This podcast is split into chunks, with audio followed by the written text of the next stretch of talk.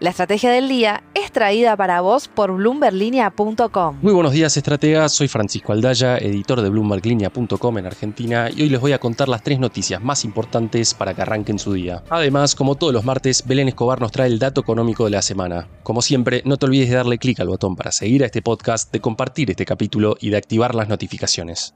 Lo que tenés que saber. 1.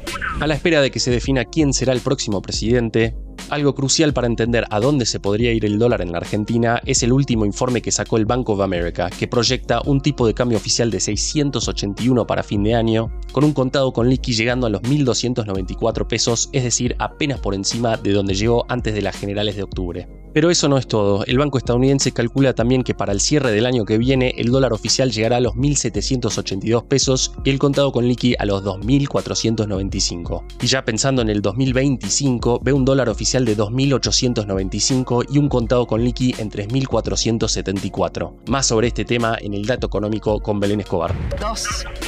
El Banco Central tenía previsto perder entre ayer y hoy unos 825 millones de dólares en concepto de intereses debidos al FMI. Esto, junto con los 2.589 millones de dólares pagados en octubre, va a dejar las reservas brutas del Banco Central cerca de los 21.000 millones de dólares, un mínimo en 17 años y medio. A pesar de que las exportaciones permitieron el ingreso de 694 millones de dólares después de las generales, el gobierno habría gastado unos 400 millones de dólares en intervenciones cambiarias, algo que deja las reservas netas en torno a un rojo de 11 mil millones de dólares. 3. Los bonos soberanos de Argentina siguen cotizando a menos de 30 centavos de dólar, algo que según Moody's indica una expectativa generalizada de que el país va a tener que enfrentar un nuevo proceso de reestructuración. La calificadora de riesgo advirtió en un informe sobre el riesgo de impago soberano entre 2024 y 2025 que dependiendo del resultado del balotaje en noviembre y las políticas económicas de Sergio Massa o Javier Milei, la gravedad del asunto tomaría diferente color. Sin embargo, para Moody's ambas opciones se enfrentarían a un incremento del riesgo soberano debido a la falta de reservas y la contracción económica este año. Para la calificadora, Argentina tendrá grandes desequilibrios, destacándose el control del tipo de cambio que aviva la inflación. Además, las empresas no financieras y de infraestructura enfrentan el deterioro crediticio debido a la recesión, alta inflación y dificultades de financiamiento. Antes de pasar al dato económico, veamos rápidamente cómo van a abrir hoy los mercados. El S&P Merval no se movió ayer por el feriado bancario, al igual que los tipos de cambio paralelos. Fue una jornada bien roja para las acciones argentinas en Wall Street, con caídas de hasta 7,8% para Satellogic y una suba de 1% para Loma Negra. El dato económico. Y ahora Belén Escobar, contanos por favor qué está pasando en la economía argentina. Esta semana nos toca hablar del dólar, porque estamos transitando la recta final hacia el balotaje que va a definir quién va a ser el próximo presidente argentino. Y el mercado se encuentra a la expectativa respecto de qué va a suceder con el régimen cambiario, que es una variable clave para la economía argentina. La pregunta no es solo qué va a pasar después del balotaje, sino cuando suma el próximo presidente de la nación. Y si bien la respuesta a ese interrogante difiere de quién va a ser elegido en la segunda vuelta, en el sector privado hay consenso respecto de la necesidad de una corrección cambiaria. ¿Y a qué se debe ese diagnóstico?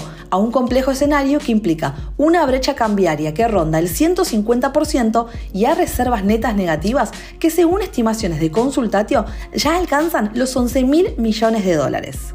El ministro de Economía y candidato de Unión por la Patria, Sergio Massa, ya dio algunas pistas sobre su estrategia y anticipó que el dólar mayorista va a subir 3 pesos con 53, mientras rechazó una devaluación brusca en su gestión. Sin embargo, a través del dato económico de la semana, te cuento que en el sector privado advierten sobre un fuerte atraso. Según cálculos de la consultora Equilibra, el tipo de cambio real va a llegar a la segunda vuelta aproximadamente un 30% por debajo del lunes posterior a las PASO. La frase del día. Antes de irnos, escuchemos lo que dijo el expresidente Mauricio Macri a Massa vía Twitter. Desde que asumió Massa hay 4 millones más de pobres, el dólar pasó de 300 a 1000, la inflación de alimentos está llegando al 400% y el salario real bajó a la mitad. Hoy en una entrevista en televisión, Massa se puso nerviosísimo escuchando sus propias cifras. El autor de esta catástrofe balbucea acorralado por sus números. No hay cortina de humo que pueda ocultar lo que está pasando. Mauricio Macri en modo todo o nada con Javier Milei. Esto fue un nuevo capítulo de la Estrategia del Día Argentina. Yo soy Francisco Aldaya, editor de Bloomberg Línea, y me puedes seguir en Twitter en arroba franaldaya. No se olviden de darle clic al botón para seguir a este podcast y a la campanita para que se enteren al instante cada vez que sale un capítulo de lunes a viernes. Espero que tengas una gran jornada productiva. Esto fue La Estrategia del Día Argentina, escrito y narrado por Francisco Aldaya. Producido por Arturo Luna y Daniel Hernández. Que tengas un día muy productivo.